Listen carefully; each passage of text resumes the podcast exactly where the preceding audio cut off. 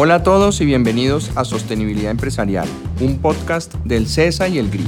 Mi nombre es Henry Bradford, soy el rector del CESA y en este espacio queremos demostrar que la sostenibilidad es estratégica, no recitando teorías, sino contándoles historias de empresas reales de América Latina. En este espacio, gerentes, directores de sostenibilidad y expertos en el tema nos cuentan su experiencia y nos ayudan a entender por qué ser sostenibles está relacionado con ser competitivos.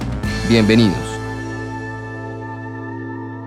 Hola a todos, mi nombre es Juan Pablo y en el episodio de hoy les vamos a contar la historia de Alquería, una compañía colombiana de alimentos, en especial de derivados lácteos y bebidas, que en los últimos 25 años pasó de tener 90 mil litros de leche en sus centros de acopio solamente en Cajicá a 1.2 millones de litros en 21 sitios del país, convirtiéndose en la tercera productora de leche de Colombia. Quienes hablan son Carolina Chica, gerente de comunicaciones corporativas y responsabilidad social, y César Vera, director de operaciones. Alquería, como saben, es una empresa familiar. Hoy en día nuestro presidente o coordinador de sueños es Carlos Enrique Cabellier, pero hace 50 años o más de 50 años, su abuelo, el profesor Jorge Cabellier Jiménez, fue quien la fundó. Él era presidente de la Cruz Roja Colombiana eh, y junto a su hijo, el papá de Carlos Enrique, Enrique Cabellier, crearon esta empresa familiar dedicada a todo el tema lácteo y nace con un criterio de una botella de leche, una botella de salud. O sea, en sus orígenes, el abuelo de Carlos Enrique, el profesor Jorge Cabellier, eh, tenía la inquietud de, de, cómo hacer para que la, el consumo de la leche sea saludable para las personas. Y arrancó con, con esa, esa, iniciativa y compró una pasteurizadora con, eh, con su hijo, que eh, se, llama, se llamaba Enrique Cabellier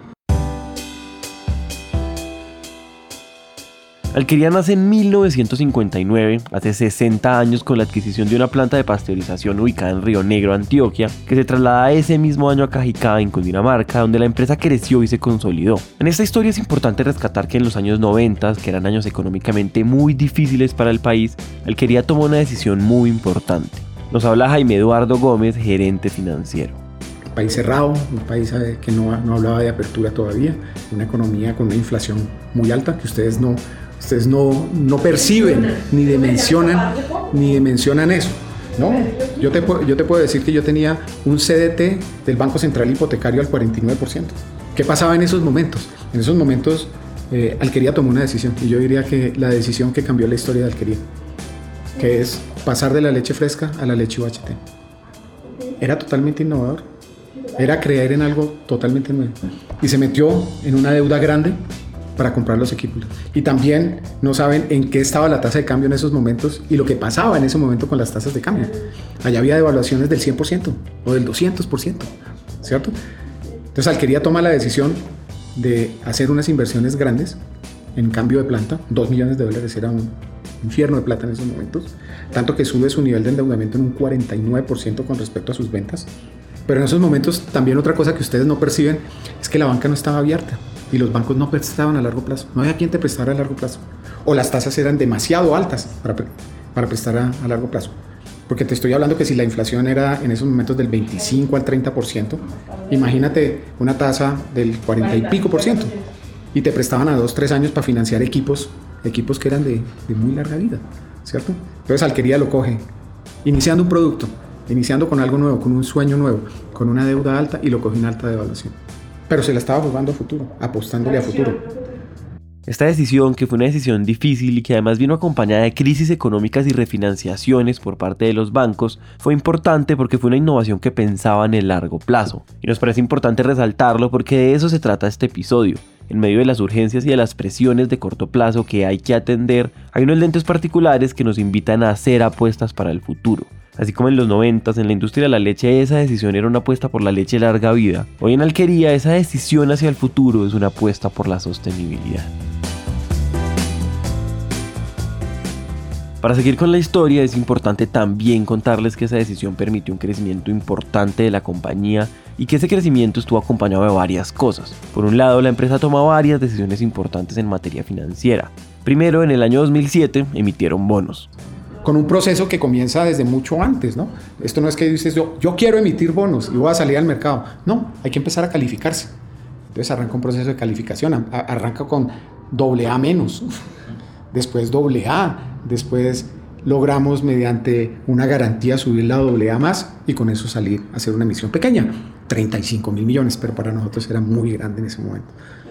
Salimos con una emisión de 35 mil millones a 7 años Bullet, que también nos da oxígeno para seguir creciendo y después tuvieron inversionistas importantes. En el 2010 entra como inversionista la IFC, que es el brazo financiero del Banco Mundial, que sale en 2019 con la inversión de Mesoamérica, uno de los fondos de inversión de capital privado más grandes de América Latina. Además de eso, hicieron un joint venture que duró 10 años con Danone, uno de los líderes globales del sector. Todo esto en términos generales financió un crecimiento importante en donde resaltamos la adquisición de Andina en el Valle del Cauca, la entrada a Antioquia que es un mercado muy competido, la adquisición de lácteos La Sierra en Santa Marta y la adquisición de Rica Laqui de Fresca Leche en Santander, esta última posiblemente la más grande de todas.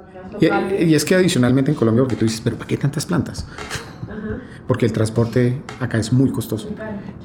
Fuera de que el transporte es muy caro, es muy importante también tener las zonas donde uno recolecta la leche para hacer centros de acopio. Centros de acopio. Y eso es lo que hace fuerte Alquería, que Alquería tiene centros de acopio desde, desde la costa hasta los llanos.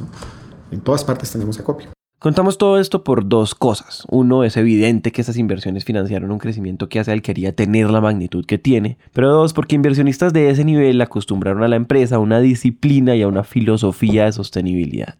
Un inversionista institucional como la IFC Banco Mundial, que nos traía no solamente el tema de dinero, dinero para nosotros apalancar las operaciones, sino nos traía esa disciplina, esa disciplina de reporte. no solamente de reporte, sino de cumplir con estándares. Entonces teníamos estándares ambientales, teníamos unos compromisos, teníamos unos planes, teníamos unas inversiones que teníamos que hacer. Que eso nos puso en una rigurosidad para poder nosotros ser la compañía que somos hoy. ¿no? Mesoamérica específicamente, que nos hace también muy afines con este fondo. Su parte también muy interesados en el tema ambiental, en el tema de, responsabilidad social. Esto es una, una, digamos, muy buena etapa, es una muy buena eh, noticia porque Mesoamérica también tiene, es un fondo de, inversiones muy interesado en el tema de sostenibilidad. Sí, es costarricense. Entonces allí ellos también nos invitan a a seguir siendo muy trascendentes en el tema sostenibilidad, en los, en los tres ejes, en el tema económico, eh, ambiental y social.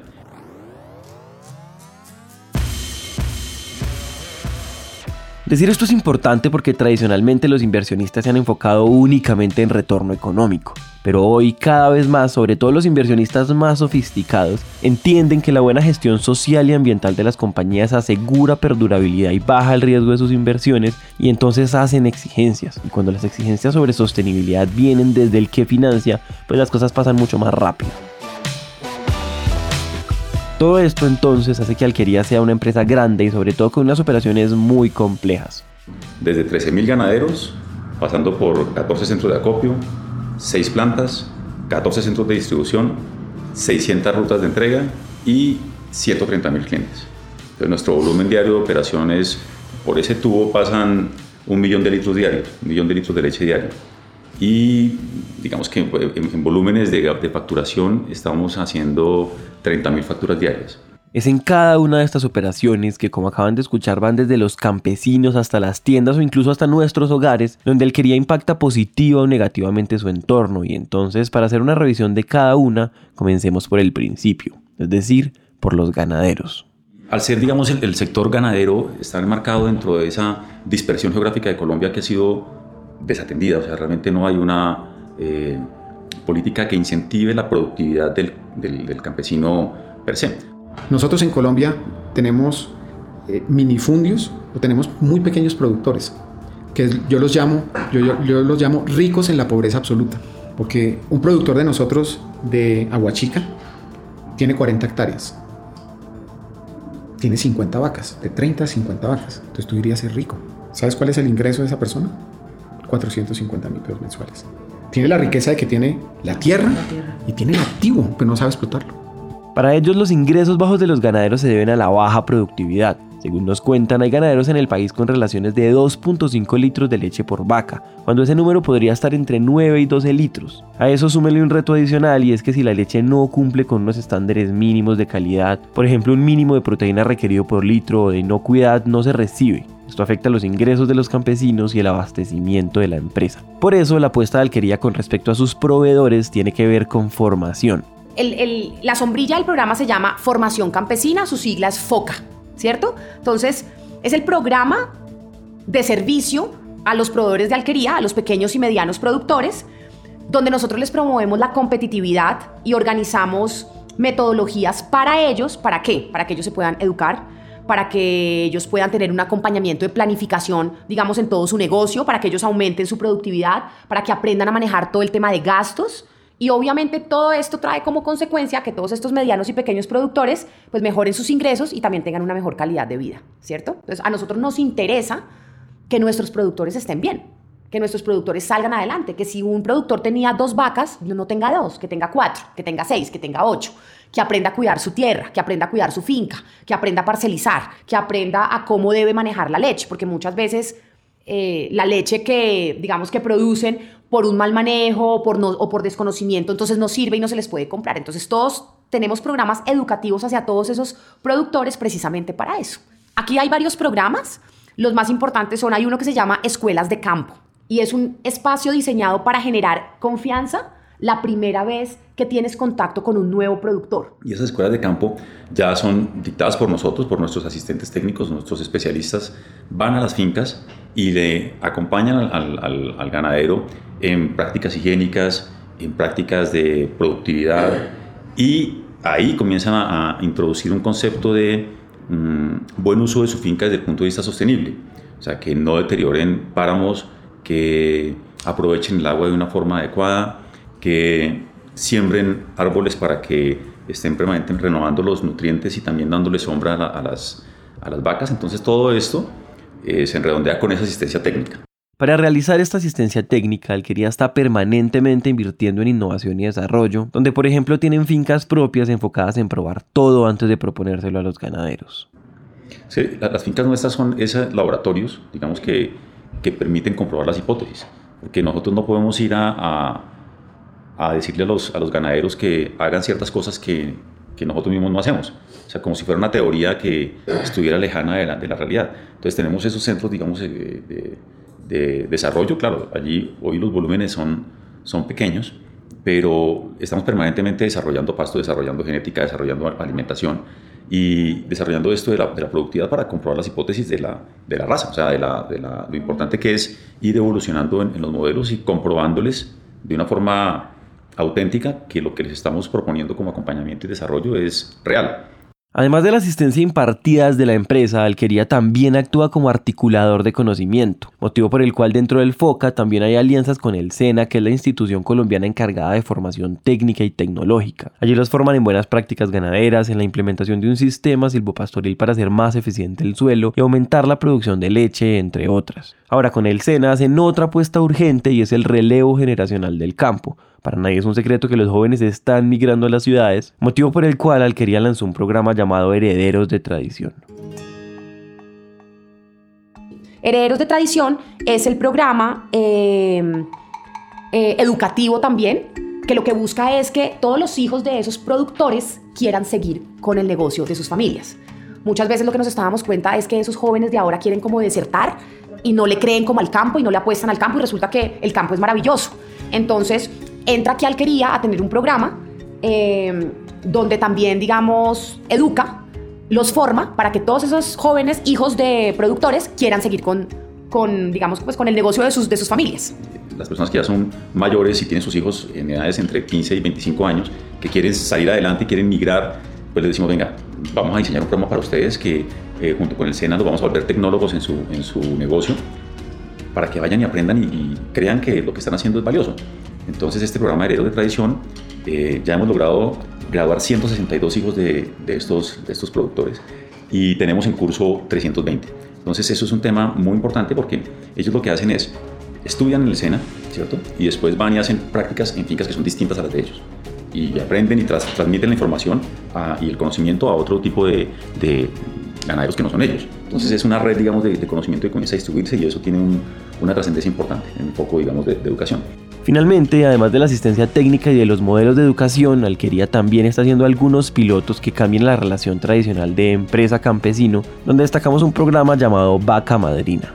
Ahora tenemos un proyecto muy bonito que se llama Vaca Madrina, que vamos a arrancar ahorita. Le vamos a hacer, le vamos a comprar las vacas, se las vamos a rentar y vamos a invertir en la finca para que él pueda doblar su productividad y generar mayor ingreso para él y su familia, generándole dos cosas, generándole cómo sostenerse y cómo ir aprovechando esa riqueza que tiene. Entonces le garantizo el ingreso y, y le garantizamos que qué, que vamos a ir todos los días a recogerle la leche y él va a tener su ingreso y se va a dedicar a qué, a su finca. es un gana-gana. Es un gana-gana. Es un gana-gana por todos los lados. Este tipo de cosas se hacen por dos motivos. El primero es moral, porque les nace y porque quieren ser actores activos en el desarrollo de Colombia. Y el segundo es estratégico. Alquería necesita abastecimiento de leche de su materia prima en el tiempo y para eso es necesario primero que la actividad signifique ingresos importantes para los ganaderos y segundo que haya relevo generacional en el campo, porque inevitablemente la competitividad de los ganaderos es la competitividad de la industria. En la medida que ellos logren desarrollarse, de ahí en adelante toda la cadena se desarrolla si no siempre vamos a estar nosotros como rezagados y entendiendo que, que, que, somos incapaces de competir internacionalmente. Nosotros no somos competitivos hoy en Colombia internacionalmente porque hay otras economías que se han dedicado a, este, a esto, como Nueva Zelanda. Entonces tienen, tienen muy desarrollado esto hace 100 años. Allá una vaca tienen, no tienen, tienen el mismo esquema de, de nosotros, servo pastoril. No es como el de los Estados Unidos. Ellos no tienen allá vacas de 40 litros yo he ido a fábricas de vacas en México. Yo fui a, una finca de 250 hectáreas con 17.500 vacas y una producción de un millón de litros diarios. Es una fábrica, de, es una fábrica de leche. Es otro concepto diferente. El concepto de Nueva Zelanda es el granjero, el, el, granjero de 400, 500 hectáreas con sus vacas, con una producción promedio de 15 litros por vaca, vacas pequeñas, muy productivas y de muy larga vida. También no son vacas porque estas vacas que están en fábricas a los 7 años pasan al matadero y viene una nueva porque no puede bajar de producir entre 35 y 40 litros de leche. Entonces, Nueva Zelanda es el primer productor del mundo. En Colombia tenemos más vacas que Nueva Zelanda. Pero el activo está. Nueva Zelanda es un país tan grande como el Caquetá. Caquetá y Meta. Caquetá y Meta. Nosotros tenemos tres veces más tierras dedicadas al, entonces tenemos el activo mal utilizado. Colombia podría ser un país exportador de productos lácteos y no la fama que tenemos que estamos destruyendo la, Amazonía porque la, deforestación y todo, no, porque podemos, podemos reforestar haciendo más productivas nuestras vacas. Y en eso estamos empeñados, en, en hacer ese trabajo. Siguiendo con la cadena de producción de alquería, la leche que se recolecta todos los días se lleva a los centros de acopio donde se garantizan las condiciones del producto.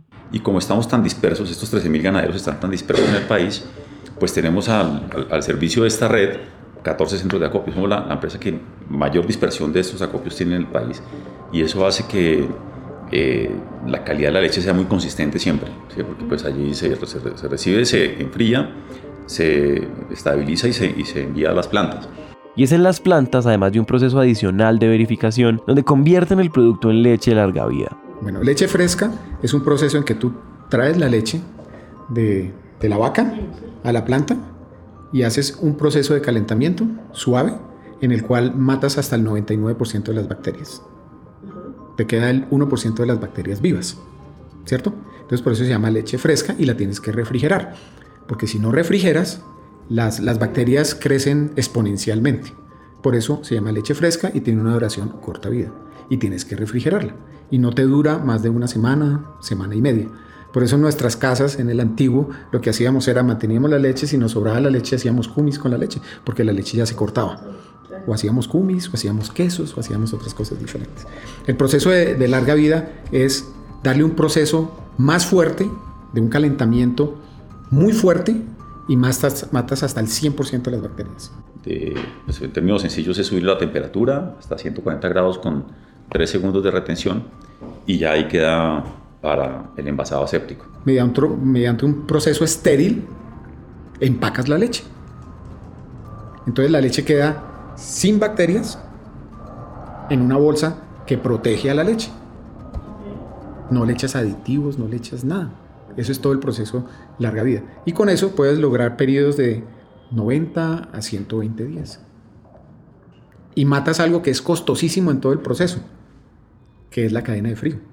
Ya no tienes que guardar cadena de frío y puedes almacenar la leche. Este proceso de producción, como cualquier proceso industrial, tiene retos ambientales. Por ese motivo, Alquería decidió presentar un plan para el año 2030 llamado Planeta Larga Vida. Pero no quisimos lanzar un plan solamente como, como un logo, como una campaña de, de, publicidad, sino con un compromiso. O sea, lanzamos el plan con un compromiso de ser carbono neutro en 2030. Cuando alguien habla de ser carbono neutral, se refiere a ese estado en el que las emisiones netas de gases de efecto invernadero equivalen a cero. Y eso se logra primero reduciendo al máximo las emisiones y por otro lado compensando las emisiones existentes. El objetivo final es no afectar la concentración natural de gases de efecto invernadero que existen en la atmósfera. Para hacerlo entonces es necesario atacar varios frentes. Por un lado hay que gestionar el uso del agua. Y ahí entonces digamos que cuando hablamos de, agua es, oiga, ¿cómo hacer para dos cosas? Consumir menos agua y el agua que se consuma eh, que la podamos volver a utilizar. O sea, son dos eh, vertientes importantes. Y lo que hacemos con, con, con, agua es que ya hemos logrado, digamos que en los últimos 10 años hemos logrado ahorrar con producción más limpia más de 3 mil millones de litros. Porque hemos pasado, digamos, de, de números de utilización de 3.5 litros de agua por cada litro de leche envasado a menos de 2 litros de agua por cada litro envasado. Entonces, digamos que vamos en la tendencia. La meta, digamos, de corto plazo, 2022-2025, va a estar en 1.5 hasta que lleguemos a ser agua neutro. Y agua neutro es que el agua que utilicemos la podamos reasignar al proceso. O sea, es un tema que se usa, el, agua básicamente se usa para los procesos de limpieza y saneamiento de los, eh, de los equipos, de todos los equipos. Inclusive, inclusive ya tenemos permiso para nosotros tratamiento de aguas y después poder volver a disponer las aguas aguas arriba para después poder, poder volver a tomar es tan así que el día que inauguramos la planta de tratamientos de aguas residuales fuimos con el director de la CAR y yo cogí un vaso, lo serví y yo me lo tomé. Y me dijo, ¿usted se va a tomar eso? Y le dije, claro, porque yo creo en esto. Ahora, la gestión del agua en el proceso industrial es muy importante. Sin embargo, el agua también representa un riesgo de cara a los agricultores. Tenemos dentro, dentro de ese manejo de agua no solamente lo que es la parte de industria, sino cómo pues ayudamos al ganadero a que le dé una mejor utilización a su agua. Y hemos nombrado padrinos de humedales, hemos nombrado, eh, digamos, a los, a los ganaderos, eh, les estamos acompañando con un acuerdo que firmamos nosotros, la primera empresa que firmó ese acuerdo de cero deforestación, y este acuerdo de cero deforestación, digamos que nos, nos comprometemos más porque pues hay ganaderos que están en páramos, hay ganaderos que eh, talan para poder dedicar eso, y, y lo que nosotros hacemos es como esa contraposición no agresiva, sino familiar, de decirles, venga, hay otras alternativas para que podamos producir la misma leche o más de una forma distinta sin necesidad de, de, de deforestar, ¿de acuerdo? Y bájese ese páramo, eh, hágase allá a este lado, o sea, son, son, son cosas bastante gruesas y bastante fuertes para que podamos, eh, también en, en, el plan finca, o sea, en este acompañamiento que hacemos, pues les decimos que aíslen las zonas de, de agua, o sea, las, las, riberas de los ríos, aquí no, no, no, metan los animales allí, sino que mmm, protejan los cuerpos de agua, o sea, que tengan como esa, esa nueva conciencia, que realmente esto no es porque haya maldad o, o, ganas de destruir, sino, exacto, desconocimiento. Y ahí es donde está nuestra mayor responsabilidad. Entonces en agua tenemos como esa, ese redondeo.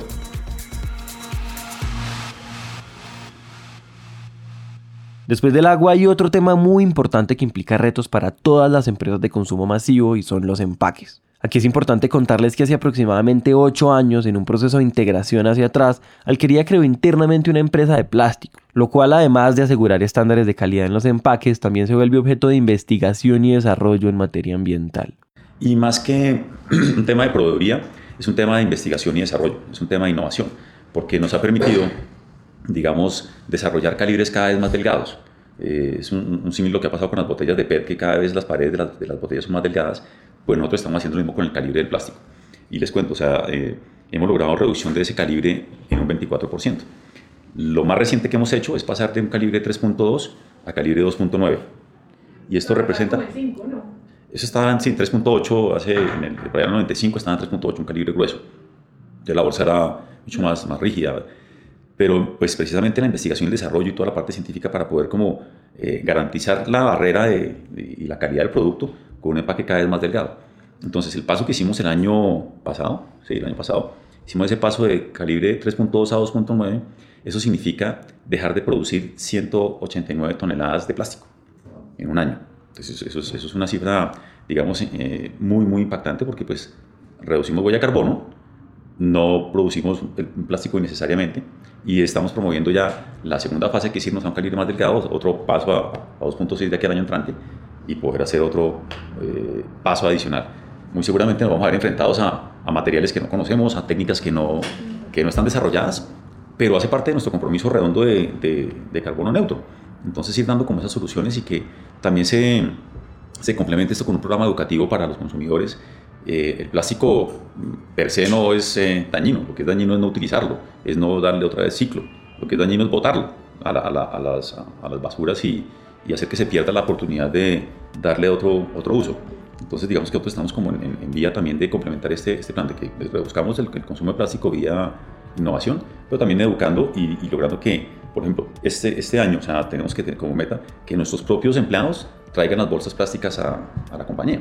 Los empaques son primero un reto de innovación, pero también un reto de comunicación y de educación de los consumidores, ya que si las bolsas retornaran se permitiría un uso circular de los empaques. Ahora, detrás del gran reto de ser carbono neutro, tenemos que hablar de otro tema y es el uso de energía, y consigo de cambio climático.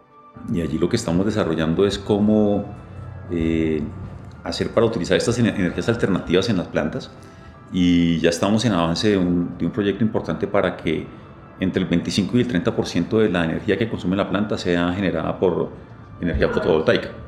Entonces ya digamos que próximamente estaremos como en esa, estamos en el momento de exploración de cuáles son las soluciones y, tecnologías que nos pueden como acompañar en eso y entenderlo y implementarlo, porque aquí pues ya comenzamos también a darle otra perspectiva de solución al, al tema de, de cambio climático y aprovechando pues el recurso, digamos que, es, digamos que está ahí naturalmente con, con los paneles solares.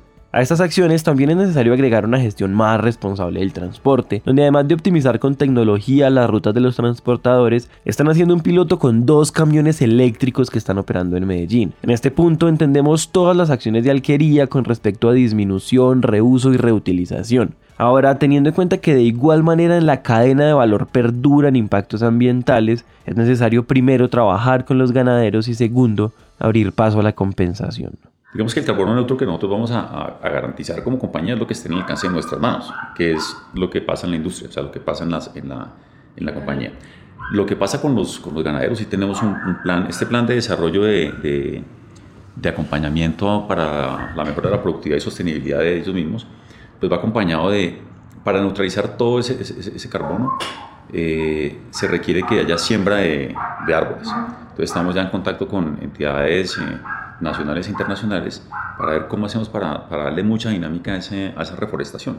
La reforestación, digamos, que hemos venido nosotros incentivando ha sido eh, pequeña, ¿cierto? Y queremos llevarla a gran escala, porque para neutralizar, por ejemplo, tenemos un, un número, para neutralizar 18 mil toneladas de, de, CO2 se necesitan 2 millones de árboles. Entonces, si, si, nosotros quisiéramos neutralizar con árboles lo que procesamos en la planta, tendríamos que sembrar 2 millones de árboles. Okay. Por eso estamos como haciendo otras cosas que, que, que ayuden a, a, compensar eso. Sin embargo, en, en el campo, la ganadería que nosotros digamos que queremos incentivar es una ganadería que sea eh, no suplementada con, con soya y frijol en el alimento, sino con pasto. Aquí se abrió un espacio para un tema que teníamos que tocar y es que alrededor del cambio climático la ganadería en el mundo está muy satanizada. Los gases de las vacas tienen una participación muy importante en el crecimiento de gases de efecto invernadero. Al respecto no les vamos a decir que eso no es verdad, pero es necesario entender a profundidad las diferencias de la ganadería, por ejemplo, en Colombia y en Estados Unidos. En países desarrollados el alimento que le dan a las vacas es granos y los granos pues producen gases y ahí es donde se produce todo ese efecto invernadero de, gases metano es un mito. Es un mito porque en Colombia el pastoreo, el pastoreo no genera tanto metano en las vacas. Y más si lo acompañas de que haya reforestación en la finca. Puedes hacer metano neutro dentro de la finca. ¿Cierto? ¿Por qué, ¿Por qué bajo el esquema de pastoreo generan menos metano? Es como si tú, si tú comieras todos los días frijoles, pues tú serías el mayor generador de metano. Que es lo que pasa cuando tú cuando tú haces fábricas de vacas. Claro, porque las alimentan con granos. Pero si las alimentas con pasto, es otro tema diferente y le complementas con granos. Entonces eso tiene eh, entre el 10 y el 15% de lo que tiene la, generación de gases de, la, de la, del consumo de, de granos, como frijol y soya. Entonces digamos que hay una muy buena oportunidad también de comunicar y de incentivar el uso de la uh, ganadería con pastos. ¿sí? No, no, es, no, es suplementada con, con granos y ahí ya hay una contención importante. Si queremos que la ganadería crezca, tiene que crecer por esa vía. El silvopastoreo, por ejemplo, es, un, es una muy buena práctica que, que, se tiene y después que los animales también pues, se alimenten de los arbustos que están por allí sembrados. O sea, es un tema que tiene mucha posibilidad de desarrollo Alquería cierra entonces su visión de sostenibilidad empresarial que incluye todo el trabajo ambiental interno que les mencionamos antes y el cumplimiento de su declaración de ganadería sostenible que trabaja sobre el área social, ambiental y económica de sus proveedores. Cuando les preguntamos por qué lo hacen, la respuesta es doble, porque creen en la sostenibilidad como filosofía, pero también porque eso es pensarse la empresa estratégicamente para el largo plazo. Tener esa visión futura de, de que la compañía permanezca en el tiempo para mí, ¿qué es sostenibilidad? Para mí, sostenibilidad es pensar en largo plazo. Es pensar en invertir para el largo plazo. Es invertir pensando no solamente en la utilidad, la utilidad viene en el largo plazo si haces las cosas bien.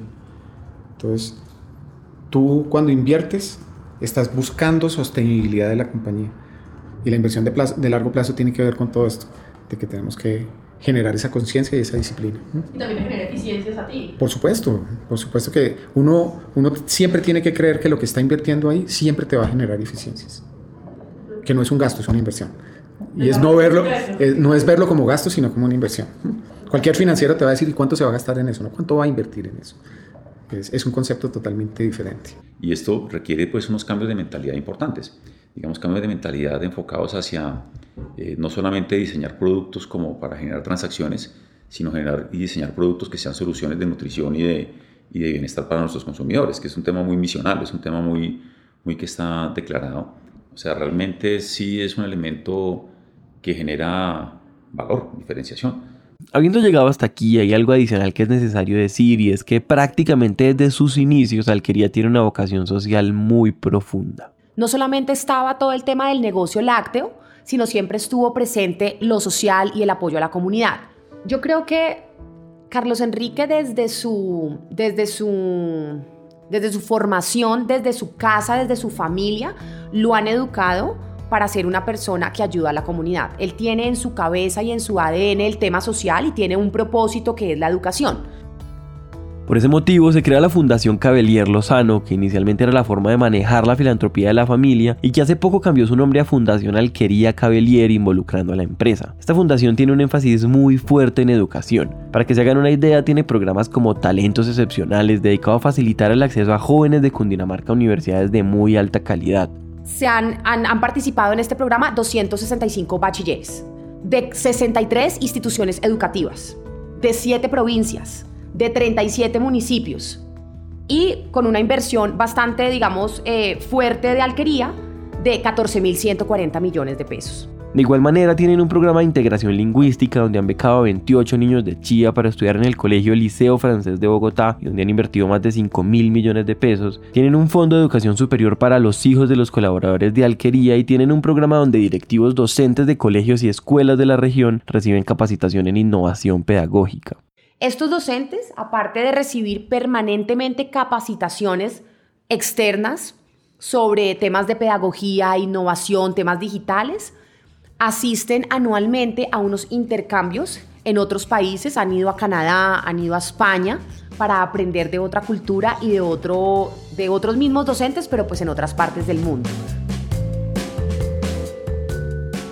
Además de eso, resaltamos que Carlos Enrique Cabelier, el presidente de Alquería, es miembro fundador del Banco de Alimentos de Bogotá, el cual la empresa donaba casi 20 millones de litros de leche, y también preside la junta directiva de la Fundación Empresarios por la Educación, una organización que articula esfuerzos públicos y privados en el mejoramiento de la gestión del sistema educativo de Colombia. Y decimos esto porque estas acciones que son filantrópicas son muy importantes. En este podcast hemos repetido y vamos a seguir repitiendo que la filantropía y la sostenibilidad son cosas diferentes. Y efectivamente lo son, pero diciéndolo de ninguna manera sugerimos que la filantropía no es valiosa para el país. Si se fijan en el centro de la operación de alquería, en el trabajo de los ganaderos, en la gestión ambiental y en el trabajo con sus colaboradores, hay un enfoque de desarrollo que también es una apuesta por mantener a la empresa en el tiempo. Y a un lado, más lejos de la operación y más cerca de la vocación, hay una fundación que también tiene un enfoque de desarrollo.